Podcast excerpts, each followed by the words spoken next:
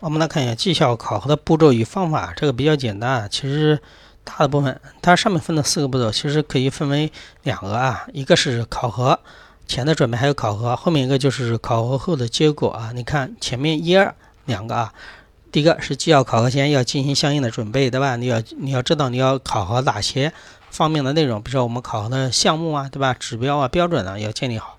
第二个的话，你要是准备考核的范围，你要考哪些人，对吧？对象是什么？这是前面的准备的工作啊。好，然后后面的话，我们就是具体的考核实施阶段嘛。实施阶段里面有两个啊，比如说有绩效的沟通，对吧？你首先我要考核什么？你首先要上传下达，让下面的员工知道哪些绩效会被考核，对吧？那你要按呃管理层会要把这个东西传达下去，不然的话，人家说你都不告诉我这个东西需要考核的，那我为什么要把它做好呢？对吧？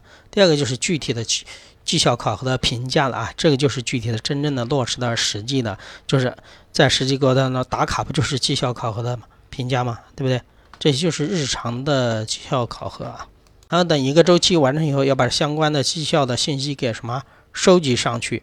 收集上去以后，就是嗯，就是后面的就是什么考核结果。哎，有没有准准时的上下班呢？对吧？有没有那个的？比如说二十三天有没有全部的准时的上下班？后面就是围绕到考核结果了啊，考核结果的一个反馈，还有考核结果的一个运用啊。反馈肯定是要要把这个结果要告诉什么那个被考核的一个什么对象啊。比如有人的话，经常喜欢的什么迟到早退的，那你要把这个结果告诉他，下次要督促他不能再这样了，再这样会有什么样的情况？这一次如果一情况。比较轻的话，比如说在两天，对吧？时间之内可以容忍的，但是要告诉他，下次不能再有这样的情况在什么发生了，对吧？我们刚才说过的啊，这是绩效结果的反馈，后面还有绩效结果的运用，怎么运用呢？我这个考核的结果我要运用在什么上面？比如说跟我们刚才后面待会儿会说的啊，比如说跟你的薪酬工资会会挂钩啊，对吧？跟全勤奖是不是挂钩了？